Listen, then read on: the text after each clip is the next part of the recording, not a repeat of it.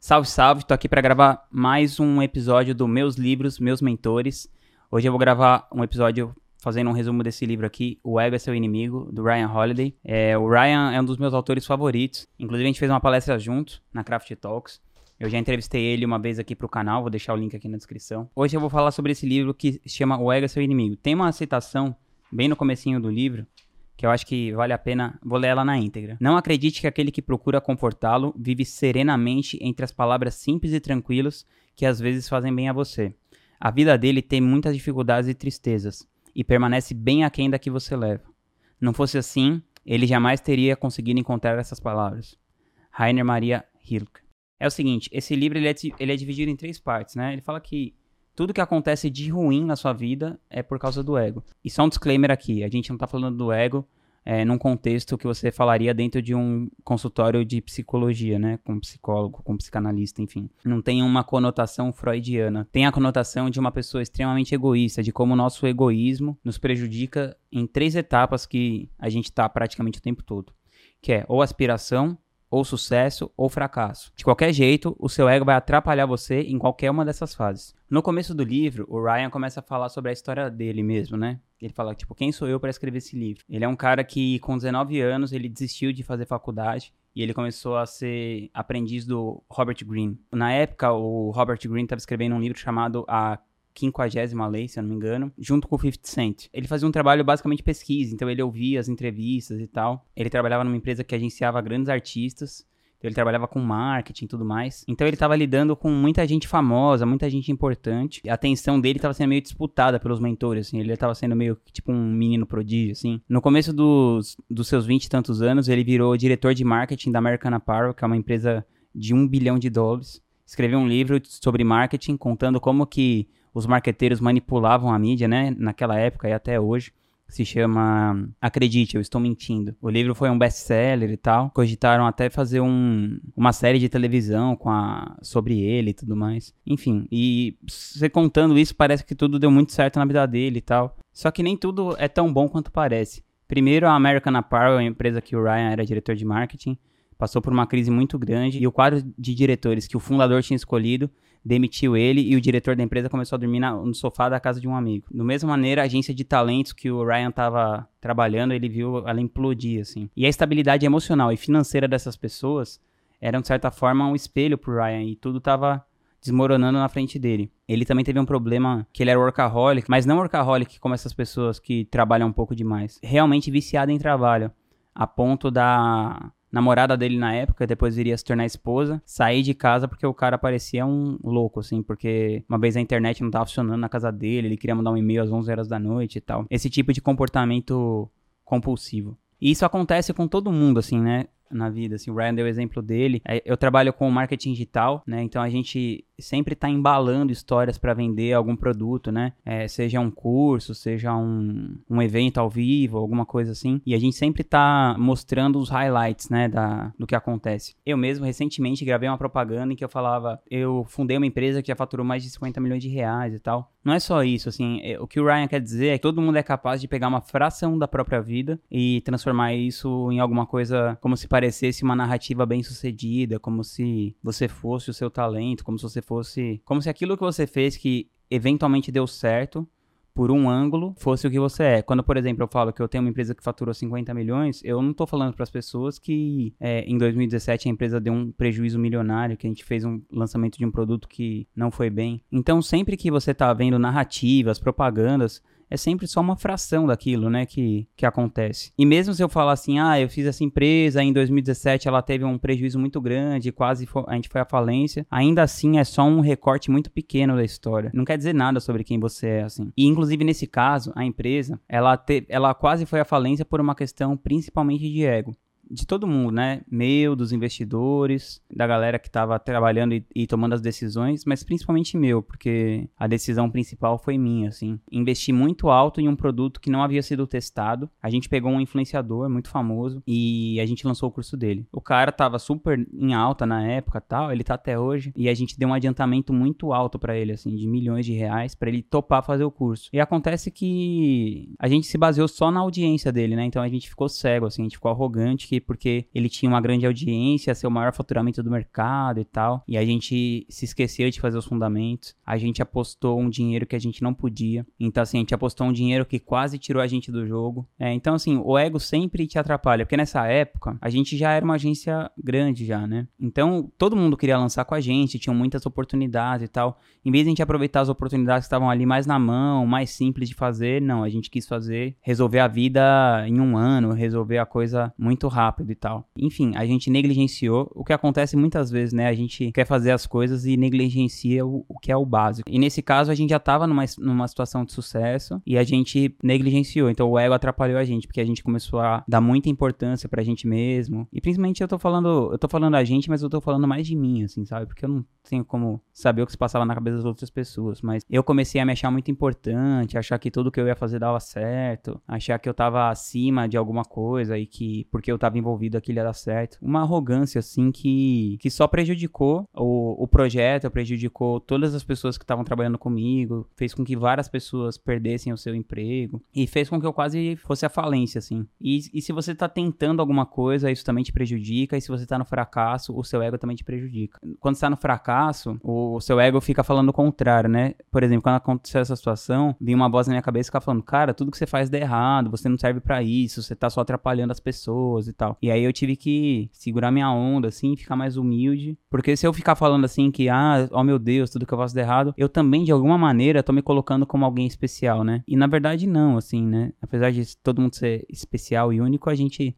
faz parte do mesmo todo, todo mundo tem, tem neurônio pra caramba, inteligência, tem capacidade de fazer as coisas. Então, quando teve essa situação, eu consegui dar um passo para trás e a gente retomou o fôlego ali. Junto com o Lucas, que é o CEO da empresa até hoje, ele passou a assumir essa parte das operações da empresa, eu fiquei mais na parte da estratégia, junto com ele, tentando criar novos produtos, trazer novos produtos, fazer aqueles produtos que a gente já tinha rodarem. E não foi à toa que em 2018 a gente foi eleita pela Hotmart agência de maior performance nesse mercado digital, em 2019 também. E agora tem aí 2020, eu não sei, né? A gente nunca tá garantido que a gente vai ter alguma coisa ou não. A gente vai fazer o nosso melhor e se acontecer da gente ir bem novamente, ótimo. E se não acontecer, na verdade, nosso compromisso hoje em dia é muito menos com o resultado em si, né? Apesar que, claro, que a gente busca resultado porque é um negócio, mas é muito mais, eu gosto muito mais daquela definição do sucesso do John Wooden, que o sucesso é você empenhar todo o esforço dentro das suas limitações e das suas capacidades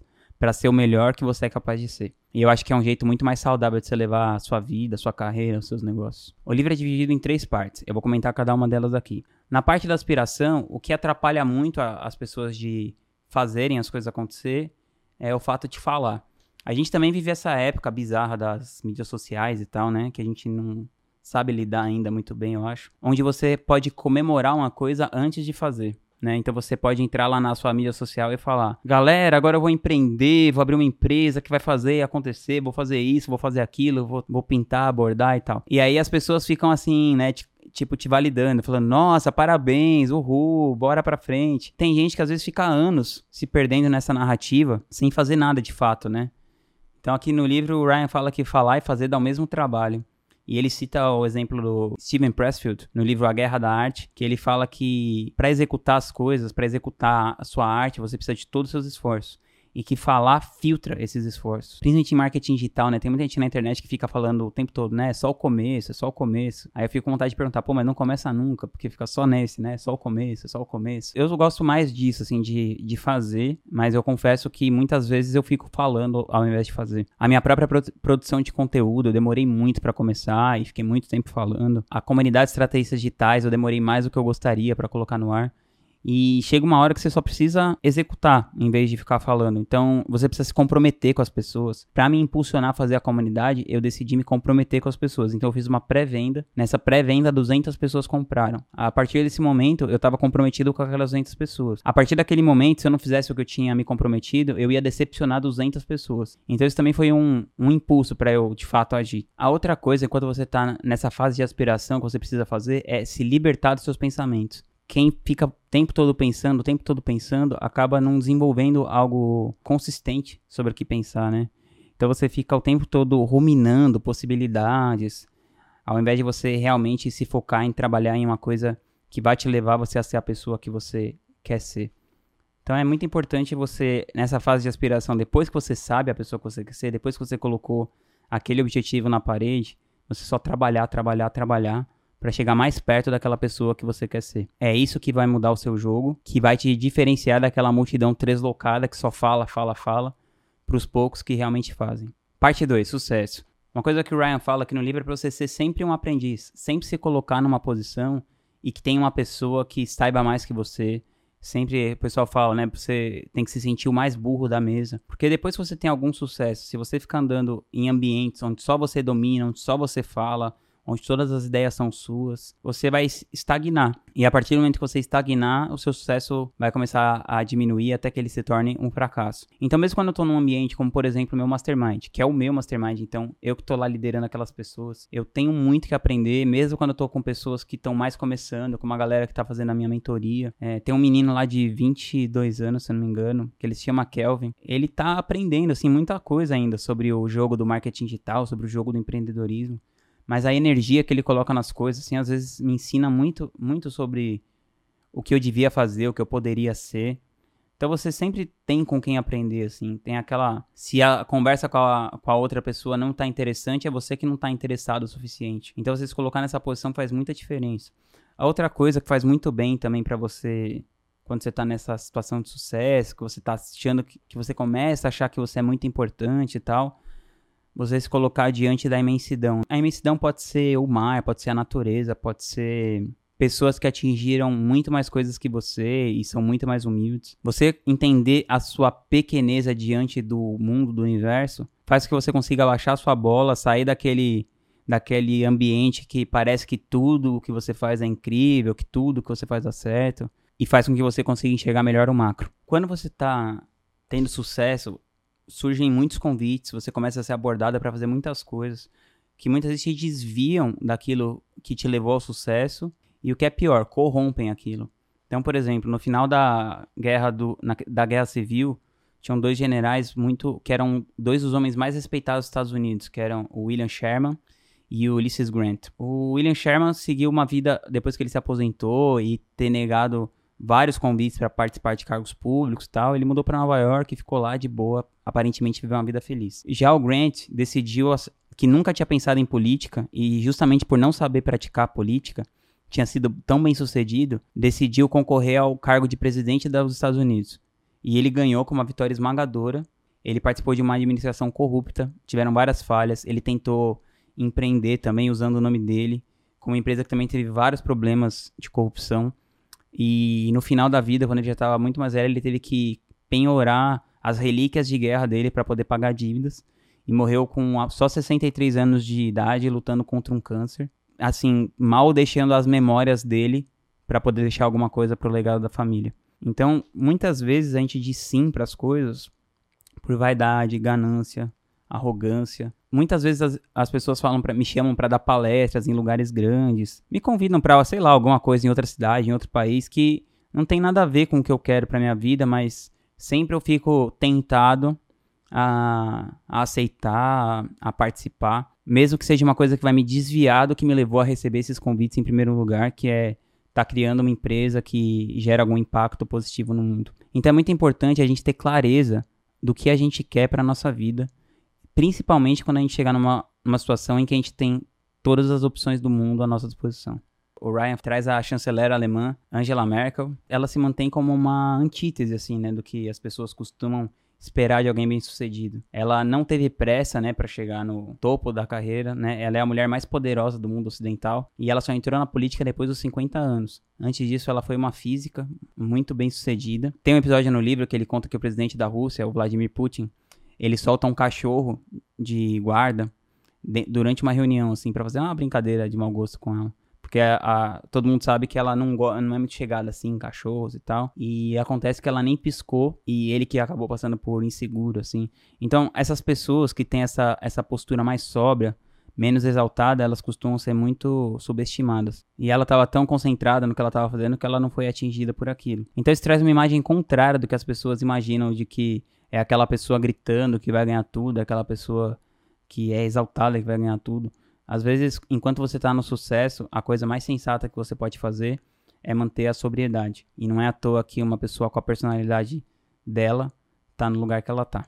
A terceira parte do livro fala sobre o fracasso. Um exemplo que eu gosto muito que ele dá é do Malcolm X. Ele fala sobre tempo produtivo e tempo não produtivo. O Malcolm X foi preso depois de ter roubado um relógio caro, a mão armada, e ele ficou muito 10 anos na prisão, se eu não me engano. E nesse tempo todo, ele ficou lendo, lendo, lendo, então ele estudou sociologia, filosofia, leu Schopenhauer, Kant. E quando ele saiu da da prisão, todo mundo sabe o que ele fez, mas o que fez é, o que deu espaço para ele se tornar esse pensador foi o tempo que ele passou na prisão. A prisão foi a faculdade dele. Quando perguntaram como ele tinha se formado, ele só respondeu com uma palavra: livros. Então, quando a gente está nessa situação que as coisas dão errado e tal, a gente tem muita tendência de um cara entrar, por exemplo, na prisão e ficar lá se torturando, falando, nossa, minha vida acabou, eu não tenho mais o que fazer. Ou quando um negócio nosso der errado, ou quando um relacionamento der errado. Você pode fazer isso ou você pode usar esse tempo de um jeito produtivo para te levar mais próximo de quem você deseja ser. E foi isso que o Malcolm X fez. Então,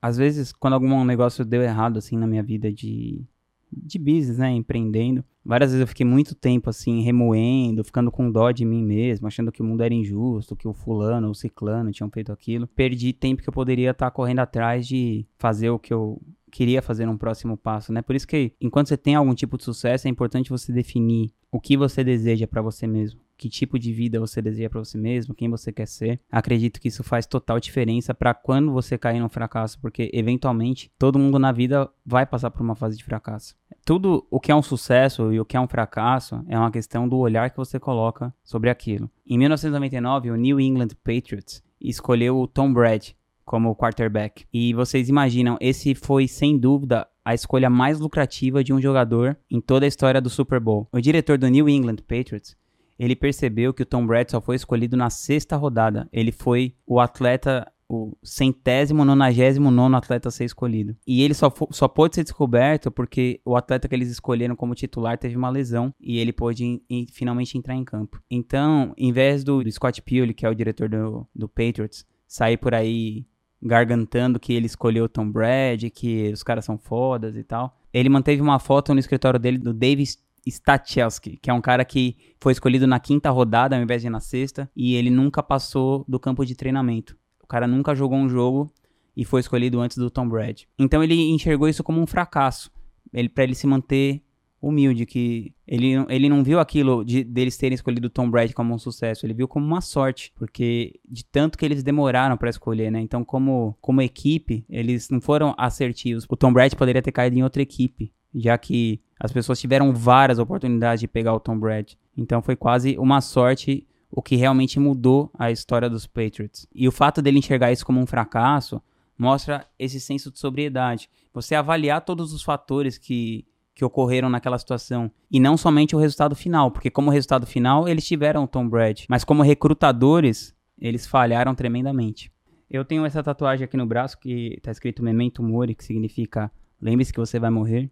Esse livro aqui tem muito de estoicismo, né? O Marco Aurélio sempre falava sobre isso. Essa, essa coisa de você pensar que nada é tão importante assim, porque no final a gente vai morrer, a gente não vai levar nada de dinheiro com a gente, nenhuma posse. E às vezes algumas coisas pelas quais a gente passa o maior estresse assim da nossa vida, tudo isso se dissipa diante da morte. Então, pensar sobre a morte ajuda muito a gente a ter esse, esse parâmetro, né? Quando a gente tá numa situação que a gente se acha fracassado, será que esse fracasso é tão importante assim? Será que isso significa tudo na sua vida diante da morte, né? A morte tende a limpar e deixar muito nítido o que é realmente importante. Geralmente são os relacionamentos, o que você tem na sua cabeça e no seu coração acerca da eternidade, a maneira que você trata as pessoas. Essas coisas são verdadeiramente importantes. E no outro livro do Ryan, ele fala para você se questionar. Isso que aconteceu agora tá te impedindo de agir com justiça, coragem, temperança, sabedoria? Geralmente não. Então é possível você se reorganizar e tomar uma decisão mais assertiva do que é bom para você diante da situação que você tá. E o Ryan coloca uma metáfora no fim do livro, que ele fala que você vigiar o seu ego, né, treinar ou vigiar o seu ego é como você varrer o chão. Não significa que porque você fez isso uma vez que o chão vai continuar limpo. Você tem que ficar o tempo todo refletindo sobre isso. Então, quanto mais reflexão você trouxer para sua vida, quanto mais honestidade você puder falar sobre as suas falhas para os outros, quanto mais você conseguir estar tá ali no meio, né, no caminho do meio, menos o seu ego vai atrapalhar qualquer uma das fases que você estiver passando pela sua vida, seja aspiração, sucesso ou fracasso. Se esse conteúdo foi útil para você, compartilha com alguém que você se importa.